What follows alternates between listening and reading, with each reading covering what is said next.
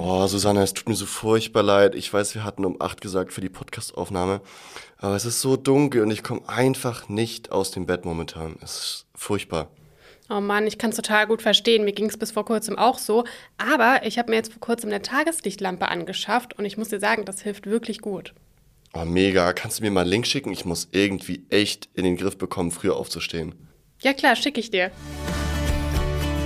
So schön die Winterzeit auch sein kann, einige von uns haben in der kalten Jahreszeit ständig mit lästigen Wintersymptomen zu kämpfen.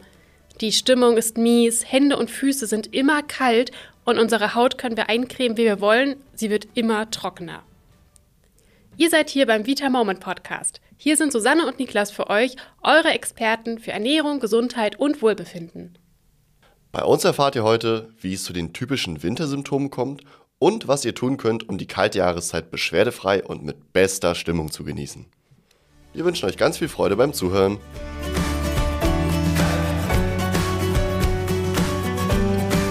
Sag mal, bist du eigentlich eher ein Sommer- oder ein Wintermensch? Mm, schon eher Sommer. Also ich glaube, weil man da einfach viel mehr draußen machen kann. Und ich habe da auch einfach viel bessere Laune im Sommer meistens. Ja, das geht mir ganz genauso. Sonne und Wärme machen bei meiner Stimmung schon echt viel aus. Aber dass man im Winter eher schlechte Stimmung hat, ist tatsächlich ein häufiges Problem. Viele Menschen fühlen sich ja in der kalten Jahreszeit niedergeschlagen und auch antriebslos. Das Problem kann tatsächlich ziemlich schwerwiegend sein und auch das tägliche Leben erheblich beeinträchtigen. Oh ja, das stimmt. Man nennt das Ganze auch saisonale affektive Störung, also ein Problem, das jahreszeitenbedingt auftritt. Bei einigen Menschen kann dieser Winterblues auch Züge einer Depression annehmen, was unbedingt ernst genommen werden sollte, Leute. Also wenn ihr solche Anzeichen bei euch entdeckt, empfehlen wir euch immer, euch ärztliche Hilfe zu suchen. Susanne, du meintest ja gerade, dass Sonne bei dir für gute Laune sorgt und das macht ja auch total Sinn. Umgekehrt tritt so eine Winterdepression nämlich aufgrund der geringen Sonnenstunden in den dunklen Monaten auf. Das wenige Sonnenlicht bereitet uns nämlich gleich auf mehreren Ebenen Probleme. Zum einen ist es einfach dunkler. Unser Schlaf-Wach-Rhythmus wird aber durch Helligkeit und Dunkelheit reguliert. Am besten schauen wir uns das einmal auf hormoneller Ebene an. Wir haben ja im Körper das Wachhormon Serotonin und auf der anderen Seite das Schlafhormon Melatonin. Und Serotonin wird bei Tageslicht gebildet und macht uns wach. Melatonin hingegen wird bei Dunkelheit ausgeschüttet und macht uns müde. Ja, und wenn wir jetzt weniger Tageslicht im Winter haben, wird natürlich auch weniger Serotonin produziert. Und durch die Dunkelheit bilden wir gleichzeitig mehr Melatonin. Und Melatonin wird auch nicht umsonst das Sandmännchenhormon genannt. Eben weil es uns halt müde macht. Um auf die Dunkelheit wieder zurückzukommen, das Resultat von wenig Licht ist dann natürlich also, na, Trommelwirbel, wer weiß es, wir sind einfach viel, viel müder. Das zweite Problem ist die Vitamin D-Bildung. Dafür brauchen wir nämlich das viele Sonnenlicht, genauer gesagt die UV-Strahlung der Sonne. Treffen die Strahlen auf unsere Haut, wird das Provitamin D3 in unseren Hautzellen in das aktive Vitamin D umgewandelt. Genau, und wenn jetzt natürlich die Sonneneinstrahlung fehlt, kann dieser Prozess nicht stattfinden. Die UV-Strahlung ist auch die einzige wirklich gute natürliche Quelle für Vitamin D. Und das ist auch der Grund dafür, warum es bei zu wenig Sonnenlicht schnell zu einem Vitamin D-Mangel kommen kann. Und für den sind Symptome wie Müdigkeit, Erschöpfung, Abgeschlagenheit oder eben auch depressive Verstimmungen ganz typisch. Gerade hierzulande reicht die Sonne nur im Sommer zur Vitamin D-Bildung aus. Und das auch nur in der Zeit etwa zwischen so 10 und 16 Uhr. Die Voraussetzung dafür ist aber, dass es natürlich nicht bewölkt ist. Macht ja auch irgendwo Sinn. Und die zweite Voraussetzung ist, dass wir mit möglichst viel freier Hautfläche, um nicht zu sagen, also so nackt, wie es euch gerade möglich ist, in der Sonne zu liegen und nicht mit Sonnencreme eingecremt zu sein. Das sind ja also ganz schön viele Bedingungen, an die die Vitamin D-Bildung im Sommer geknüpft ist. In den Herbst- und Frühlingsmonaten und eben besonders im Winter ist es aber noch viel schwieriger, Vitamin D durch die Sonneneinstrahlung zu bekommen, beziehungsweise ist es in Deutschland teilweise sogar unmöglich. Es ist also auch kein Wunder, dass ein Vitamin D-Mangel hier wirklich keine Seltenheit ist. Nee, eine Seltenheit ist es wirklich nicht. Ganz im Gegenteil sogar. Laut dem Robert-Koch-Institut sind rund 30 Prozent der Erwachsenen in Deutschland mangelhaft mit Vitamin D versorgt. Und mangelhaft würde gerade einmal einer Schulnote 5 entsprechen. Und selbst eine ausreichende Vitamin D-Versorgung, also Schulnote 4, ist ja noch lange keine gute oder sogar sehr gute Versorgung. Damit es uns eben möglichst gut geht, sollten wir daher im besten Fall sehr gut mit Vitamin D versorgt sein. Genau, und deshalb empfehlen wir auch eigentlich jedem Menschen vom Herbst bis in die Frühlingsmonate und teils auch im Sommer Vitamin D am besten zu supplementieren, um eben keine negativen Auswirkungen eines Mangels zu haben. Hier solltet ihr unbedingt darauf achten, dass ihr hochwertige Präparate nehmt und vor allem, dass die Dosierung auch hoch genug ist, um euch wirklich gut zu versorgen. Am besten lasst ihr auch regelmäßig euren Blutserumwert an Vitamin D messen. Daraus könnt ihr nämlich dann berechnen, wie viel Vitamin D ihr täglich aufnehmen solltet. Wir haben unsere Vitamin D-Produkte genau so entwickelt, dass ihr euch optimal versorgen könnt. Dazu haben wir zum einen unsere Vitamin D-Kapseln mit 5000 internationalen Einheiten oder auch IE abgekürzt, falls ihr das mal irgendwo sehen solltet. Die Empfehlung der Deutschen Gesellschaft für Ernährung zu Vitamin D lautet 800 internationale Einheiten täglich. Allerdings werden viele Menschen mit dieser Empfehlung nicht auf einen guten bis sehr guten Wert kommen, solange man von Herbst bis Frühling hier in Deutschland bleibt und im Sommer nicht jeden Tag viel freie Haut der Sonne aussetzt. Die Einnahme von Vitamin D sollte man daher immer individuell für sich selber prüfen. Hier ist ein Bluttest sehr sinnvoll, um eure ideale Dosis herauszufinden. Viele unserer Kunden decken ihre Grundversorgung zum Beispiel mit einer Kapsel täglich Vitamin D3 plus K2 ab, also mit 5000 internationalen Einheiten.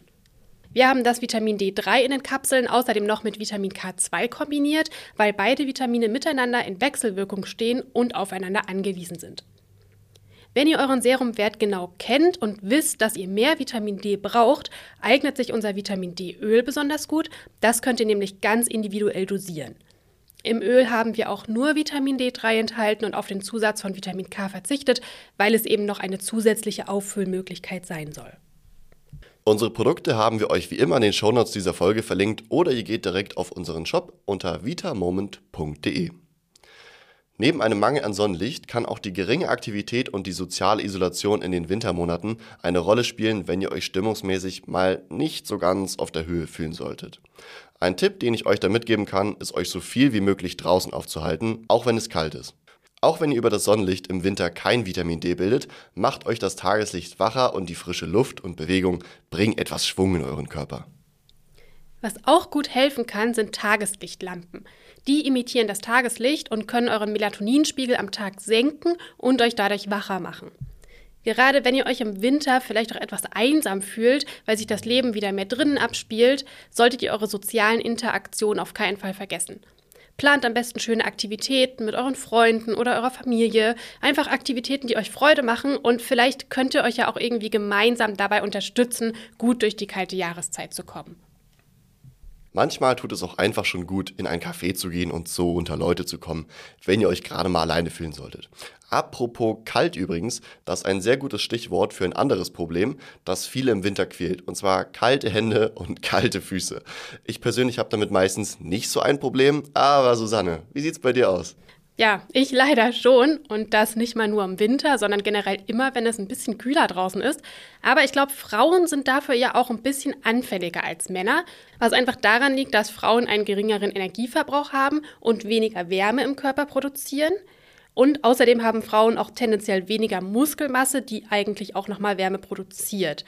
Genau, und Frauen kühlen dadurch einfach schneller aus und der Körper speichert die Wärme natürlich dort, wo sie am dringendsten gebraucht wird. Also im Kopf und in den Körperteilen, in denen unsere wichtigen Organe liegen. Gerade wenn es kalt ist, verengen sich die Blutgefäße zu den Armen und Beinen, damit die Wärme bei uns eher im Rumpf bleibt. Und die Hände und Füße kühlen dann schneller ab.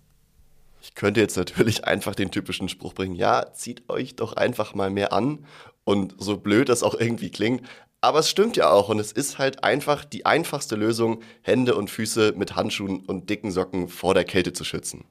Am besten ist es, wenn ihr außerdem eure Kleidung im Zwiebellook schichtet, also einfach mehrere Schichten übereinander anzieht.